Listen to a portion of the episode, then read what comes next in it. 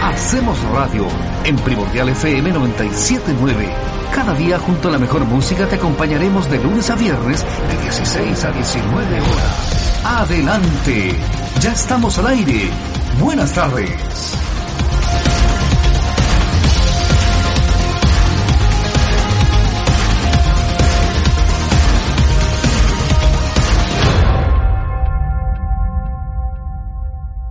Y ya estamos con un tremendo invitado para hablar de temas internacionales, analista político internacional connotado en nuestro país, don Guillermo Holzman, que ya está en los micrófonos de Primordial. Guillermo, ¿cómo le va? Bienvenido a la Hacemos Radio. ¿Cómo está usted? Saludarte, lo mismo para ti, Jorge. Un, realmente un verdadero privilegio poder estar con ustedes eh, y poder comentar un poco lo que está marcando la agenda mundial, sin lugar a dudas, en estos días. Oye, Guillermo, eh, bueno, primero que todo, un, abrazo para ti. De verdad que es un, es un placer conversar contigo sobre todo estos temas que están siendo tan, tan importantes mediáticamente a nivel internacional. Eh, y, y partí la conversación preguntándote, ¿qué está pasando internacionalmente? ¿Qué está pasando en Afganistán? Porque, eh, y te lo pregunto así directamente, porque hay muchas personas que dicen, definitivamente no entendemos cuál es el origen, qué está pasando eh, con, con, este país y con un sector del planeta que yo ayer lo mencionaba y decía de manera ciudadana que las personas como que nacen con la metralleta debajo del brazo. Entonces, ¿qué está pasando? Uy, la, la, verdad que la pregunta daría casi para hacer una carrera de relaciones internacionales con varios semestres. Pero, no, la verdad, en serio. O sea, lo primero que yo, yo le, o sea, le diría a todos, tal cual me pasó a mí también, cuando te hablan de Afganistán, ¿ah? primero, mira, googlealo y mira el mapa donde está. O sea, la primera mm. cosa. Y cuando hablamos de Afganistán, estamos hablando de Asia Central. ¿ya? Digamos, eh, lo segundo que uno mira con Afganistán es eh, mirar cuáles son sus vecinos. Y, que, te vas a ver que tiene un pequeño, un pequeño, son varios kilómetros, pero eh, de frontera con China. ¿ah? tiene una gran extensión con Irán, más de 2.000 kilómetros. Ah, digamos, eh, tiene una, una frontera también con Pakistán, que no resulta ser menor, ¿ah? y tiene con, eh, digamos, con tres países, digamos, eh, que está Tayikistán, lo que yo le llamo, para que no, no, no confundirnos, a los, los Tantán, ¿ah? que son parte de la Federación Rusa, pero son tres países que están ahí, digamos, que son limítrofes, que eso es, es la entrada del Cáucaso ruso, por si acaso. Bueno, y cuando uno empieza a hablar de estas cosas, y probablemente a ustedes les pasa, como me ha pasado a mí también, estamos hablando de cosas, áreas geográficas que en, en, la escuela, en tu enseñanza media, no te pasaban. O sea, si uno estaba acostumbrado al río Nilo, con suerte, al que sé yo, y a lo que pasaba en Europa, pero Asia Central nos queda alejado. Entonces, la primera cosa que yo diría es eh, entender que no solamente está lejos geográficamente, sino que también son otras culturas. Que eso también es un tema, y por lo tanto, otra perspectiva del mundo y otra perspectiva de la sociedad. Eso yo creo que es lo primero. Lo segundo, creo que un poco de historia, si a ustedes les gustan pueden entrar a Wikipedia, para que les voy a dar un libro de historia, que sé yo, pesado, ¿no? Wikipedia basta para poder entender muchas cosas. Eh, Afganistán eh, nunca ha tenido una, un gobierno estable en toda su historia. En el siglo XIX, ¿ah? ¿sabes quiénes se peleaban en ese territorio? El imperio zarista, o sea, el imperio ruso, en el siglo XIX, claro, y el imperio británico. Entonces, ahí uno empieza a mirar en la colonización, siglo XIX, siglo XX, lo que hacían los, imperios de la época. La colonización, bueno, América Latina es parte de toda esa historia, de toda esa evolución. Entonces, eh, y de ahí en adelante, que yo diría, eh, Afganistán ha ido de alguna forma de tumbo en tumbo, eh, avanzando. Quizás el, de, para acercarnos más y no hacer una cosa tan latosa, un punto importante es la invasión soviética en plena Guerra Fría el año 1979. Esto es importante porque en esa oportunidad, finalmente, unos talibanes, que el talibán en pastur, que es el, idioma afgano, claro, significa eh, joven o estudiantes. Hay distintas interpretaciones, o jóvenes estudiantes, algunos lo juntan todo, pero, y que esto, empezaron a estudiar en Pakistán. Pakistán, en esa época, digamos, rival de India, hasta el día de hoy, dicho sea de paso, ¿ah? y con intereses bien particulares. Y ahí empieza a formarse eh, este, este grupo talibán que se caracteriza porque asume una visión integrista y radical del Corán, que es lo que ellos llaman la ley islámica. Hacemos radio. Tú, si sigues eso, te vas, que si yo, te vas a salvar, vas a tener salvación eterna, y para ellos, todo occidental es un traidor ¿ah? y es por lo tanto amigo del diablo y debe ser destruido. ¿Ah? Y toda aquella persona que no cumpla los requisitos sociales de convivencia social que ellos imponen, debe o simplemente ser torturada para que entienda, o simplemente, ¿no es cierto?, sentenciada o ejecutada ¿ah? para que lo tenga todavía mucho más claro. Entonces yo creo que ahí hay una, una serie de elementos donde eh, esta ley islámica es lo que se llama la Sharia. Otro, otro dato importante es que los talibanes son sunitas. Por lo tanto, han contado con el apoyo de Arabia Saudita y han contado con el apoyo de Emiratos, Árabes Unidos, entre otros, pero esos son los principales.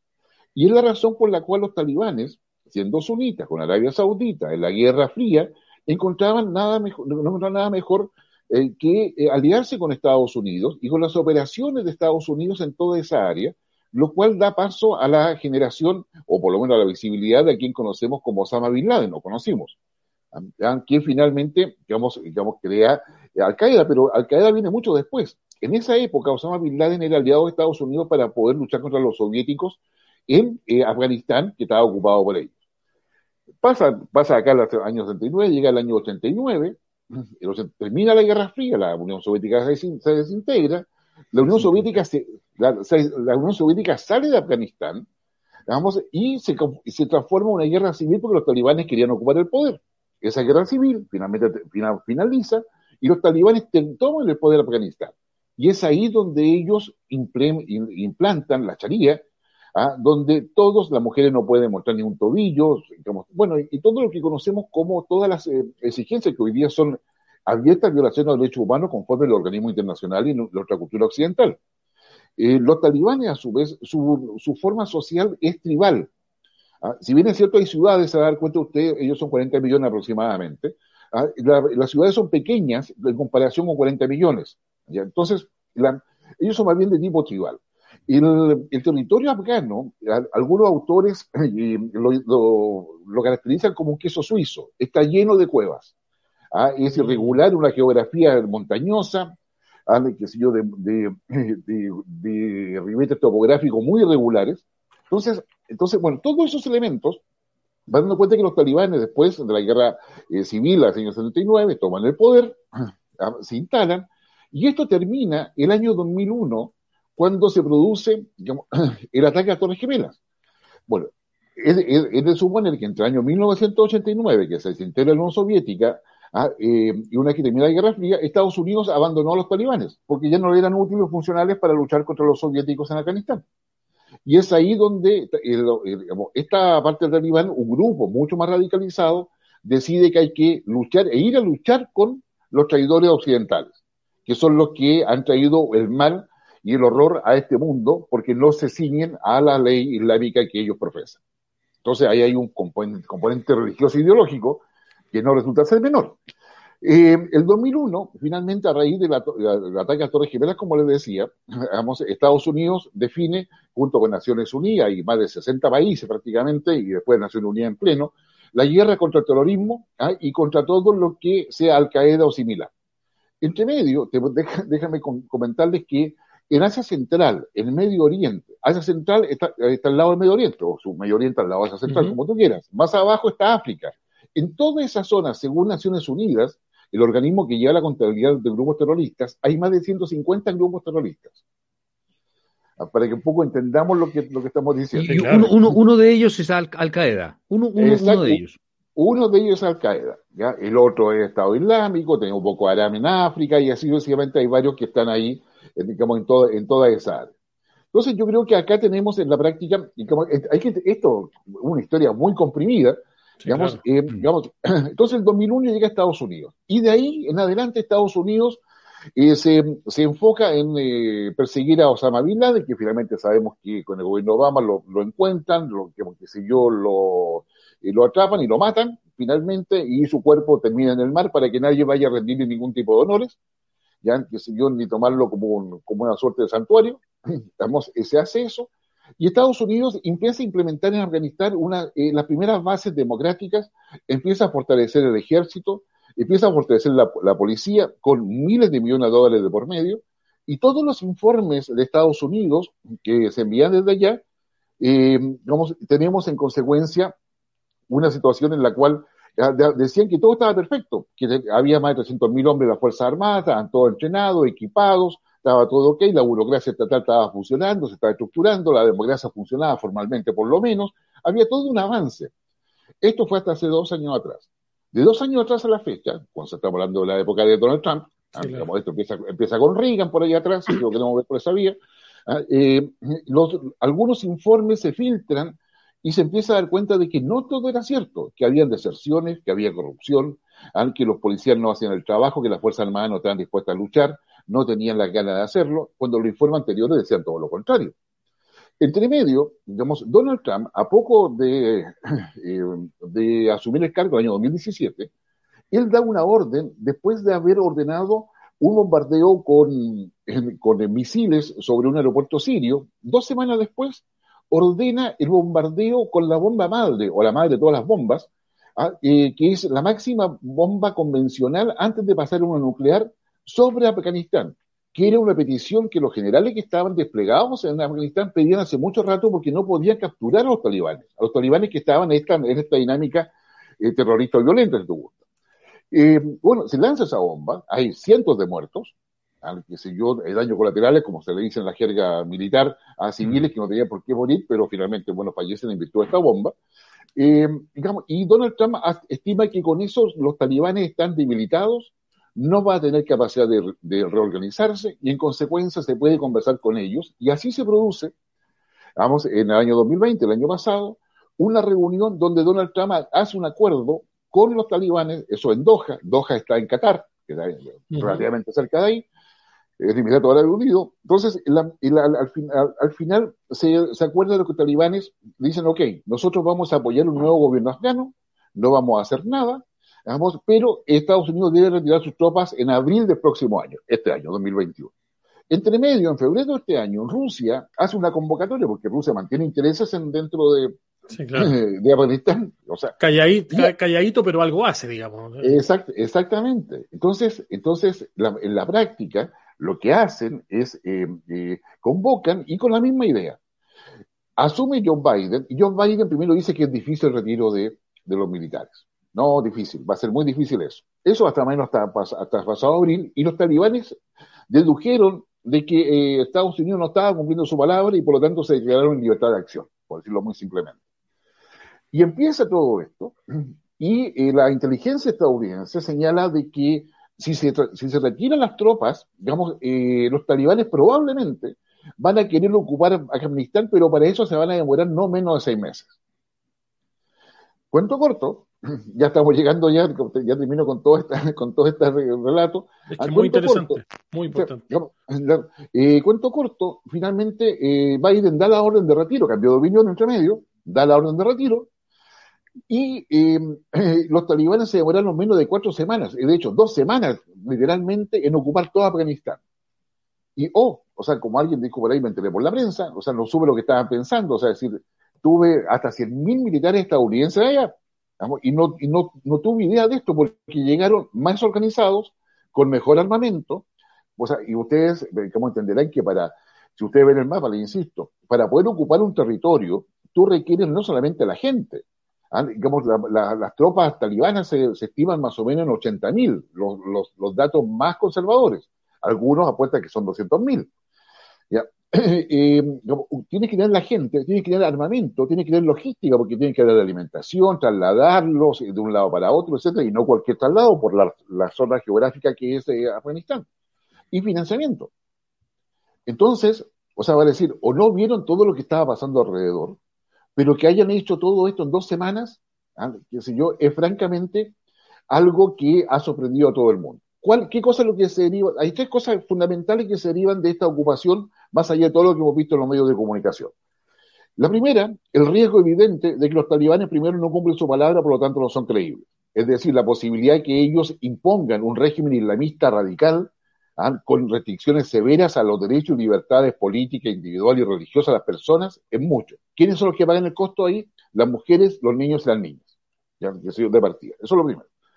Lo segundo, que este gobierno talibán, en definitiva, puede eh, generar las condiciones para poder dar un, dar un, empuje, un nuevo empuje, un nuevo envión al terrorismo internacional. que era lo que ellos se han comprometido a hacer, pero que ahora lo podrían hacer. Y es ahí donde aparece China como actor importante que ha negociado con los talibanes. Si ustedes se fijan en la declaración china, ellos dicen que vienen amigablemente a los, al gobierno talibán. ¿Por qué? Porque ellos ya han conversado con los talibanes en las zonas que ellos ya ocupaban para la extracción de recursos minerales. Mm. ¿Ya? Y Rusia, que tampoco le gusta mucho a los talibanes para nada, ah, qué sé yo, también tiene un acuerdo previo. O sea, los talibanes hicieron una, una relación internacional previa.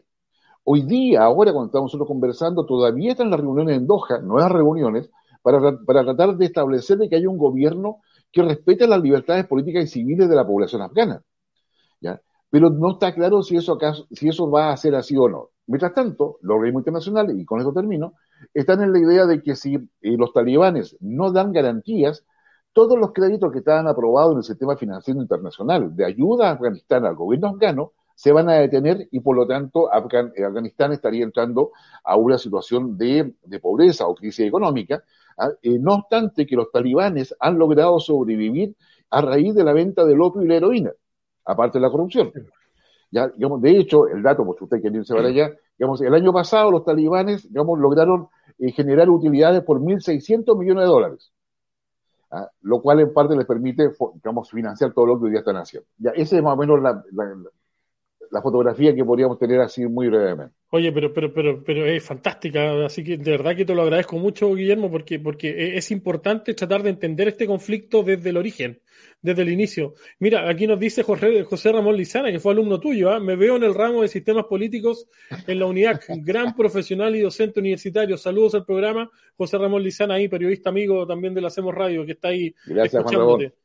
Y, por otro lado, Jorge Abel Galea nos dice, eh, pero si, entiendo bien, eh, esa visión del Corán es solo una pequeña facción del mundo islámico, algo así como el Opus Dei o los legionarios de Cristo en el mundo católico. ¿Correcto, me dice?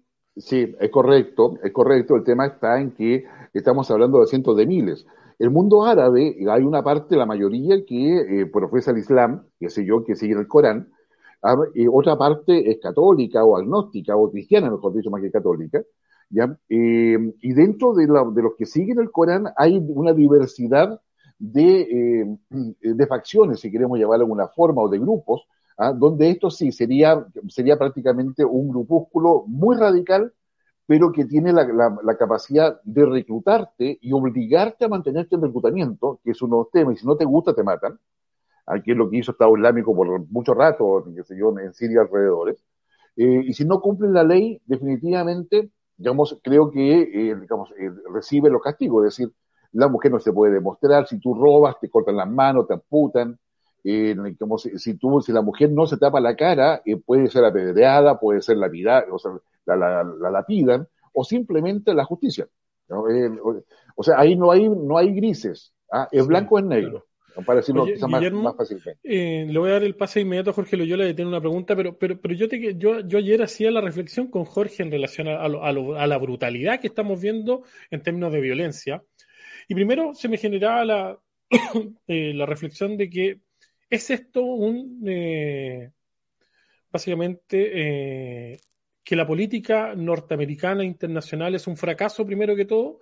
Segundo, que está inserto en lo mismo. Hacemos radio. Es tan brutal lo que estamos viendo que a la larga el que hayan eh, terminado con la vida de Osama Bin Laden, para mí en lo particular, termina siendo una aguja en un pajar después de todo lo que está pasando.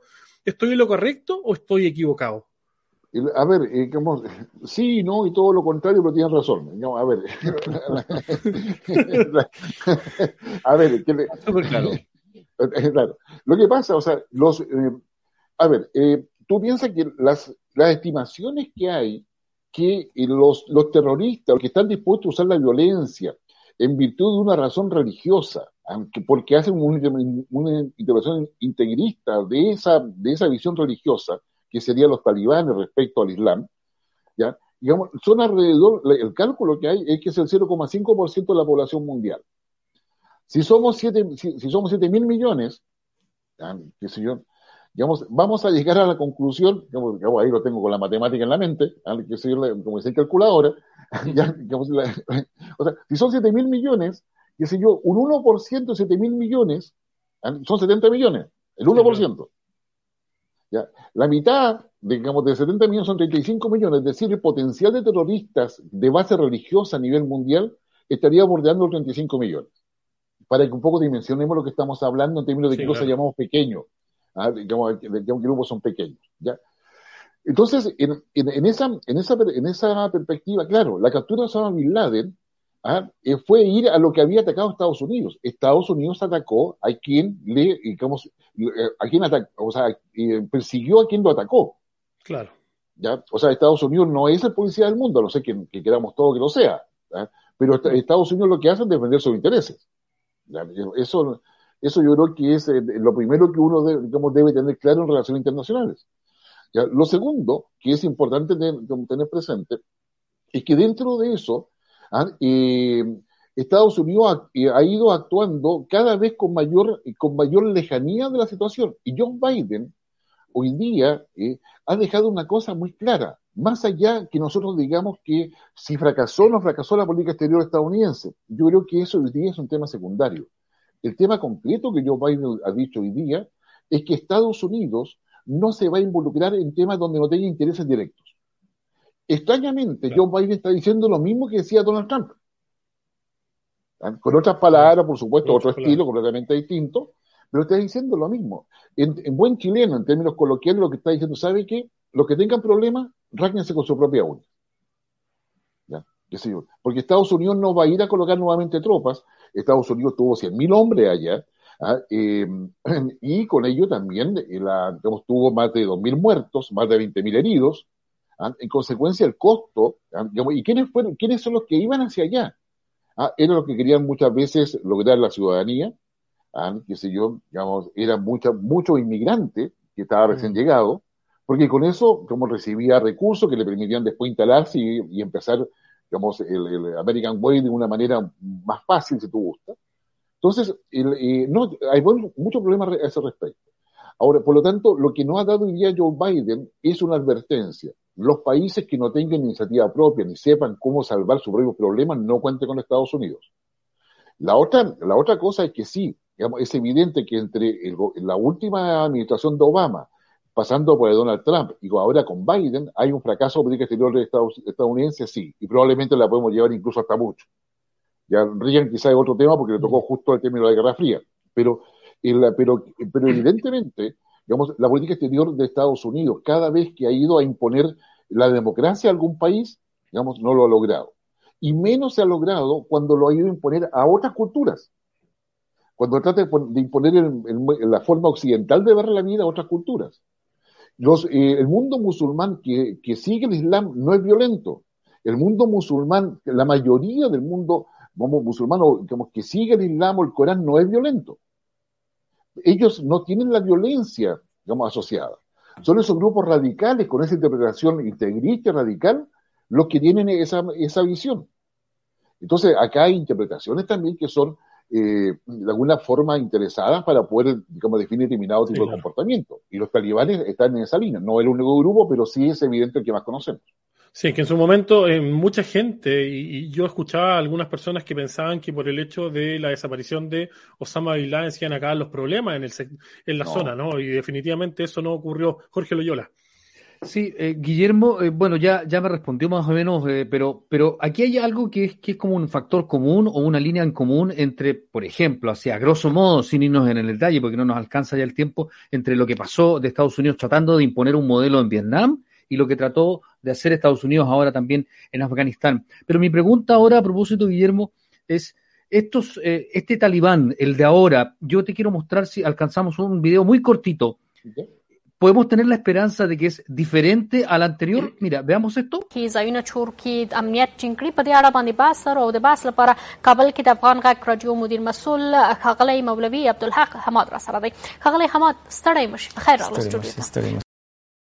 Eso, claramente no entendimos nada, pero lo que yo les quiero mostrar es que es una entrevista de una mujer sin burka entrevistando a un vocero del talibán. Esta es una entrevista que se produjo hoy en la mañana en Kabul, en la televisión, entiendo, eh, eh, pública probablemente. hablaban de amnistía hoy día los talibanes, hablaban de amnistía incluso. Entonces, ¿podemos confiar, podemos creer de que este talibán es diferente, que viene con una, por decirlo en chileno, Guillermo, en una parada distinta? Eh, yo diría, o sea, primero entender que esta periodista pertenece a una red privada de televisión en Afganistán. Las periodistas ahí optaron por salir sin burka, o sea, sin taparse el rostro, a, hacer su trabajo. Y frente a eso, ella fue a entrevistar a, lo que sería un vocero al final del día de los talibanes. Y es ahí donde se empieza a hablar de que ellos van a respetar, ellos van a hacer, que si no van, no van a ir, no van a volver a lo que habían hecho antes. Eh, y yo ahí, hoy día en la mañana también lo preguntaban, le decía, mire, ¿sabe? Eh, lo que yo entiendo que cuando alguien ocupa, una tropa ocupa un territorio, lo que quiere es tomar el control completo y pleno del territorio y toda su estructura. Por lo tanto, yo tiendo a pensar, dado que los talibanes no cumplieron ni el acuerdo de Doha firmado con, eh, con Donald Trump, ni lo que conversaron con Rusia, o sea, no hay elementos como para poder pensar de que esto realmente va a ser así, sino que hasta cuando realmente se, se entienda y se, y se aplique de esa manera. Ah, y la, yo, yo entendería, o sea, o sea, eso es lo primero. Lo segundo, el despliegue que tienen los talibanes para ocupar todo Afganistán, eso es planificación. Eso, eso, no, eso no nació, ah, se fueron los gringos, ya, vamos a ocupar, no, hay planificación ahí. O sea, entonces, entonces acá hay, hay, acá hay algo mayor que no estamos viendo, o por lo menos de acá desde Chile. Hay inteligencia también ahí, ¿no? Hay inteligencia de alto nivel ahí. Eh, claro, claro, o sea, si, si Estados Unidos tuvo 20 años ahí no pudo ubicar a estos grupos, porque suponía que estaban debilitados, que no podían organizarse, que no tenían capacidad, y ustedes que han demostrado todo lo contrario en menos de cuatro semanas, o sea, quiere decir que en alguna parte, digamos, lo engañaron, o sea, decir, digamos, no, digamos, eh, no cabe duda. Se dice, Guillermo, que, que, usaron la misma técnica que usó Estados Unidos, convenciendo, comprando a los grupos, diferentes grupos tribales, que los, el talibán también habría hecho exactamente lo mismo. Fue avanzando grupo a grupo, tribal a tribal, hasta que finalmente logró convencerlos y volverlos en contra de Estados Unidos y en favor de ellos. Es, bueno, yo creo que hay mucho de eso. De hecho, los campesinos eh, afganos le pagaban impuestos a los, a los talibanes. Los talibanes fueron ocupando territorio y no lo ocupaban militarmente, sino que lo, ocupaban eh, por la vía del temor y le cobraban impuestos, un 2,5% de cada cosecha que tenían, y iba generando en consecuencia es parte de su ingreso. Aparte que ellos ocupaban la tierra con lo que les interesaba cultivar también. Entonces, entonces hay, mm. y hay zonas en el norte de Afganistán que estaban dominadas por ellos. Entonces, aquí hubo un trabajo con China, o sea, los talibanes han estado trabajando. ¿Ah? Y el tema está en que hoy día Estados Unidos tiene que pagar el costo de una política que, que fue fracasada y una, y una pésima planificación de la, de la, del retiro de las tropas. ¿ah? Porque finalmente les dejó la oportunidad para poder hacer todo esto ¿ah? cuando el mundo está en pandemia. Es decir, o sea, ¿qué país va a querer mandar tropas para allá? ¿Ah? Cuando, el mundo está en pandemia, con todo el impacto económico que eso tiene, etcétera. Sí, claro. Claro, entonces, entonces es, la mayor debilidad. Hay un eslabón, Eduardo, cortito, muy cortito. Hay un eslabón. España también tiene muchas tropas y también está metido muy, muy gravemente en, el lugar. ¿ah? Yo creo que ya no nos da tiempo para conversarlo, pero pero España también está muy involucrado. Yo antes, antes de despedir a Guillermo, lamentablemente tenemos que irnos a la pausa, pero eh, ha sido muy interesante y está muy interesante. Guillermo, ¿podríamos, en resumen, en base a lo que estamos viendo actualmente en Afganistán, ¿podríamos tener un gobierno talibán de alto aliento o de largo aliento?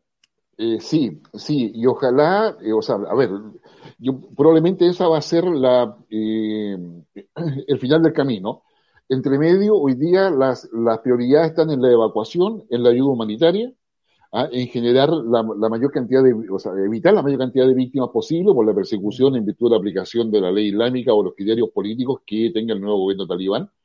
Digamos, eh, luego viene el tema de la aceptación o no del nuevo régimen. ¿Ah?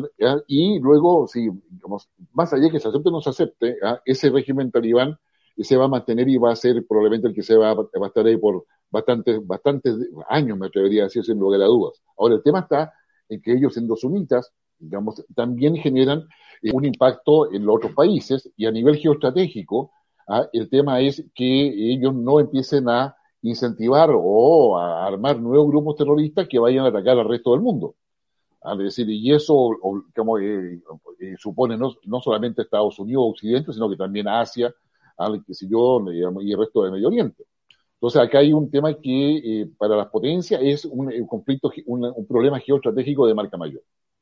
Oye, definitivamente es muy, muy interesante. Ha sido una clase magistral la que nos ha dado aquí Guillermo en, en Primordial en la 97.9 de lo que está pasando en Afganistán, que es muy, muy brutal. Guillermo, como siempre, un abrazo para ti y agradecer que hayas estado con nosotros aquí en Primordial FM.